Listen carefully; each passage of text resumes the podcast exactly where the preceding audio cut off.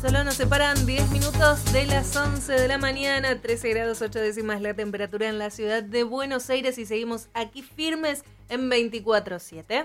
Estuvimos hablando en el bloque anterior con la doctora Carolina Val y nos contaba sobre los usos médicos del Botox que realmente no son muy conocidos, como por ejemplo en el del bruxismo.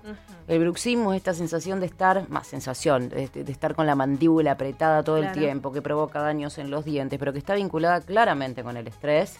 Eh, y todas las consecuencias negativas que tiene el estrés sabemos en todo en todo el cuerpo básicamente. El otro día alguien me llama alguien muy siempre muy estable tranquilo y me dice me olvido de todo estaba asustado porque tenía problemas de memoria. Y le digo, estás estresado. El estrés es capaz de generarnos olvidos, de querés repetir dos dígitos para acordarte un teléfono y te los olvidás. Así que los efectos negativos del estrés eh, son enormes. Y queríamos conversar un tema que nos quedó de la semana pasada, que era el estrés del teletrabajo. Sí, exactamente. O sea, ¿qué, ¿qué efectos nos está causando? Porque todos diríamos, bueno, perfecto. Ahora estamos en casa, trabajamos desde casa, es todo mucho más relajado.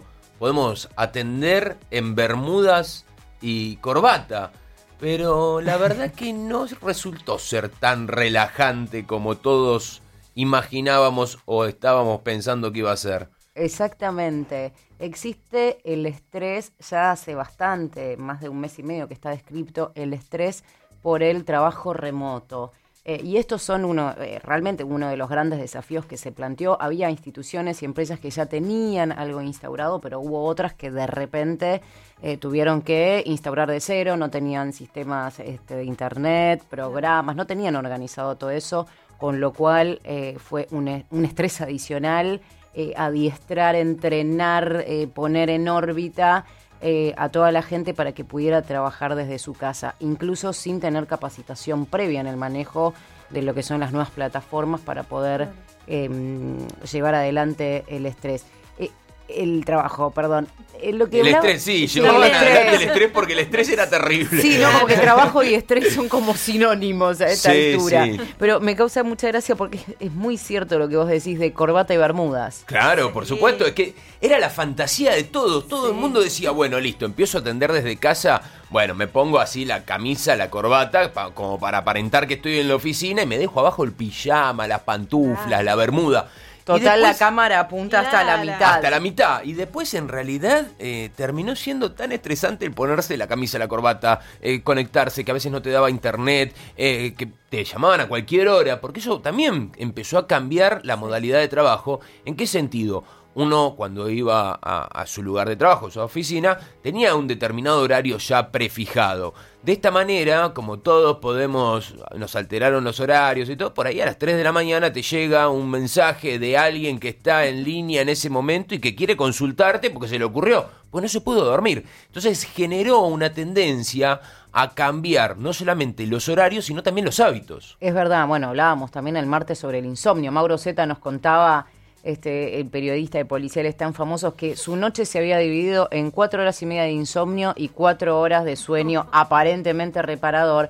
Pero es verdad lo que vos estás diciendo, esto de estar en pantuflas tiene la contracara de que estás hiperconectado todo el tiempo. No hay fines de semana, no hay feriados, no hay horarios y por ahí tu compañero de trabajo que a las 3 de la mañana está en insomnio total, de repente te manda una noticia de un diario, quiere eh, retomar una planilla del Excel y vos decís, pero ¿sabes qué pasa? Que yo o estoy con insomnio pero mirando una serie o estoy durmiendo. Claro, Sigo teniendo otra vida después del trabajo. Sí, bueno, pero tampoco nos hagamos como que ninguno ha mandado, se ha quedado enganchado trabajando con algo y le ha mandado al otro, porque esto es una realidad para que suceda esto es que empezó a ser como una, cierta tendencia y que todos la estamos haciendo. Eh, y te voy a tirar dos datos eh, duros. La batería de los celulares, que antes por ahí duraban toda una jornada laboral, duran dos, tres horas. Jamás me duró una jornada laboral, una batería de un celular. Mirá que he hecho, he invertido, he comprado las baterías externas como para que me dure. Jamás me duran más de seis horas. A las seis horas lo tengo que estar enchufando. Bueno, ahora a, nadie le dura. A nadie, claro. Vamos, todavía. Que sufran todos lo que yo sufro. y los datos móviles se consumen rápidamente porque van alternando entre las señales de Wi-Fi, que aparte están saturados con Wi-Fi, Claro. eh, y, y señales de, de- que tienen mala, mala cobertura. Entonces eso genera un estrés adicional. Eh, esto de los recursos tecnológicos también en las casas se tienen que dividir. No nos olvidemos que